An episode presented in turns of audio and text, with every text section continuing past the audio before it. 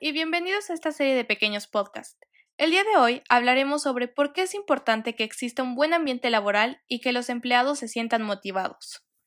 Las empresas tienen como objetivo principal la consecución de resultados, para lo que dependen directamente de lo que aporten sus empleados a la cadena de valor. Motivar a los trabajadores se ha convertido en los últimos años en la piedra angular en la gestión de recursos humanos. En un entorno empresarial cada vez más competitivo, Encontrar maneras de motivar se ha convertido en un reto para muchos directivos. La motivación de los empleados a veces puede ser especialmente problemática para las pequeñas empresas. El empresario a menudo ha pasado tantos años construyendo su empresa que luego delegar responsabilidades le resulta difícil. Hay que tomar conciencia de tales trampas, porque los efectos de la baja motivación de los empleados en las pequeñas empresas pueden ser devastadores. Si se les permite continuar con problemas como la complacencia, la baja moral o el desaliento generalizado, puede afectar la productividad, las ganancias y la competitividad. En 2015, en la Universidad de Warwick, Reino Unido, la investigación Happiness and Productivity Understanding the Happy Productive Worker puso de manifiesto la importancia de conseguir la felicidad de los empleados. En los diferentes experimentos que realizaron, se demostró que los trabajadores que recibían estímulos positivos y conseguían felicidad en su puesto de trabajo resultaban ser un 12% más productivos que el empleado medio. Por contra, aquellas personas descontentas, envueltas en situaciones negativas y con cierto grado de infelicidad, llegaban a ser un 10% menos productivas que la media. Las pequeñas empresas también pueden proporcionar un ambiente ideal para fomentar la motivación de los empleados, porque los empleados son capaces de ver los resultados de sus contribuciones de una manera más inmediata que en las grandes empresas. Aparte de aumentar la productividad y la competitividad con personal altamente motivado, un pequeño empresario puede permitirse renunciar al control operacional y, en su lugar, concentrarse en estrategias a largo plazo para hacer crecer el negocio. Algunas razones de por qué la motivación es importante son las siguientes. Un trabajador motivado rendirá más porque se siente mejor en su puesto y lo realiza con mayor eficacia.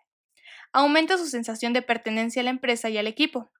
Florecen con mayor facilidad nuevas ideas y las transmiten a sus superiores.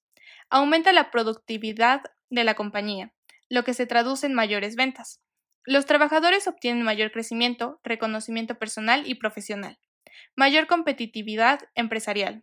Mejora la imagen de la empresa al valorar el capital humano. Reduce las posibilidades de que los trabajadores se vayan de la empresa, pues se sienten a gusto y motivados. La empresa trae nuevos talentos gracias a su buena imagen, entre otras. Existen muchas alternativas para motivar a los empleados. Encontrar la combinación perfecta depende del tipo de empresa, el tamaño o las propias características de los trabajadores. Pero algunas opciones podrían ser el flexibilizar los horarios, un ejemplo de esto podría ser realizar parte de la jornada mediante teletrabajo, pudiendo establecer horas, incluso días en los que no sea necesario ir a la oficina y que se pueda trabajar desde casa o flexibilizar el horario de entrada y salida, estableciendo un rango de horario en el que hacerlo. Esto es importante porque con eso se mejora la calidad de vida del empleado, esto es debido a que cada vez se trabaja más tiempo y dentro de las familias a veces los dos adultos trabajan, y esto puede ser un tema de preocupación que suele afectar la productividad y la moral de un empleado. Otra opción puede ser crear un programa de incentivos. El salario es el principal agente motivador del empleado, por lo que es importante repensar el sistema de retribuciones.